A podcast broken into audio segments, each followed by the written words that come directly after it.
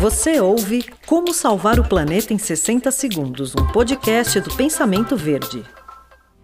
Se você está acostumado a comprar alimentos a granel, existem maneiras de ser ainda mais sustentável na sua compra. Ao invés de comprar os alimentos em saquinhos, você pode levar os seus próprios vidros ou potes plásticos e pedir que o atendente coloque os alimentos ou condimentos diretamente neles.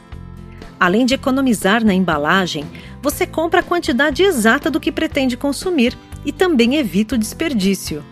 Ah, e caso algum vidro seu tenha a boca um pouco mais estreita, você pode levar um funil para agilizar o processo e também ganhar um pontinho com os atendentes da sua loja a granel preferida. Como salvar o planeta em 60 segundos foi um oferecimento da Fragmac.